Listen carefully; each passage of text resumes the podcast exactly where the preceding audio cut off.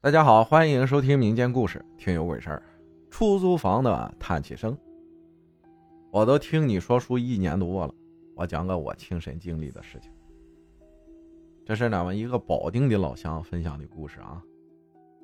我呢是一个美术从业者，二零一三年我去上海工作，原因是因为我大舅在上海做生意一直不景气，再加上他离婚了，房子给了我姐姐和舅妈，所以啊。他一个人在厂子里住，我妈想着我去工作租个大房子，我大舅啊可以跟我一起住。我到了上海，工作安排完，我就在新浦东开始找现房。新浦东，浦东新区，喜马拉雅就在那儿，是不是？经过很多中介，找到了一家三千七百元的两卧一侧一卫，差不多是八十多平的房子。其实这个价格啊特别便宜，我也没多想，主要便宜就租了吧。房东是个上海本地老太太，房子呢在上海固山路博山小区。因为经历过事儿，所以这过了八年我还记得。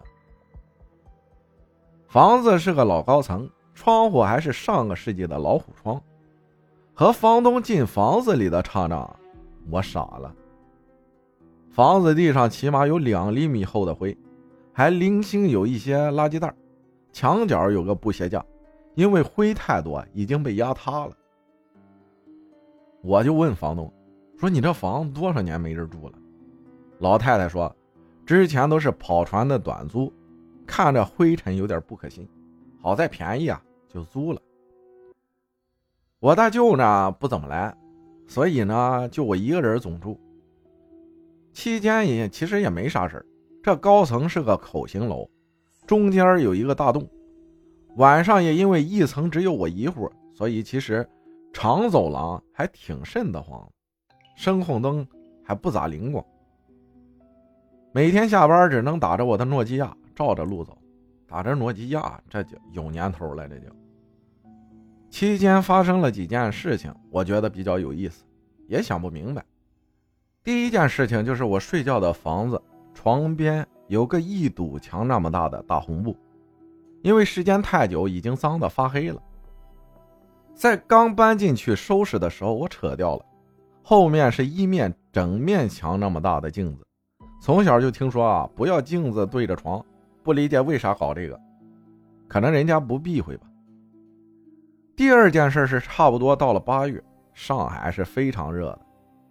屋里空调也坏了，喊了房东也不管，我也不想自己掏钱，就只好搬到厕所浴缸凑合着避暑睡觉，躺浴躺浴缸里边放上水啊。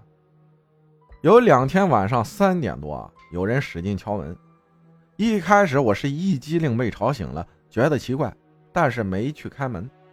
二者是我这楼声控都不好使，猫眼也看不到啥，怪膈应的，就没搭理。第二天又敲门，这次又被吵醒，我起床气上来了，直接跳起来跑过去就开门，可是开了一片黑，安静的走廊，黑黑的，空荡荡的。其实我不怕什么鬼，首先是身正不怕影子斜，再者说，我其实还挺希望看到的，真看到至少说明一个人死了，他不是真的消失了，我觉得这个才是最可怕的。最后一个就比较诡异了，在一三年年底打算回家过年，那天我吃了宵夜，已经晚上一点多了，悠哉的回到了家，打开电脑看电视剧，看到两点多，看到有睡意了，我就关了电脑准备睡了，因为每天工作很疲惫，就长叹了口气。可是我刚叹了气，我背后不知道什么地方跟着也叹气。和我的声音重叠了一段，我心想幻听了，进贼了，还是回声？感觉幻听的可能性大。这我都这么穷，贼也不会进来，回声更不可能。住快八个月了，也没回音啊。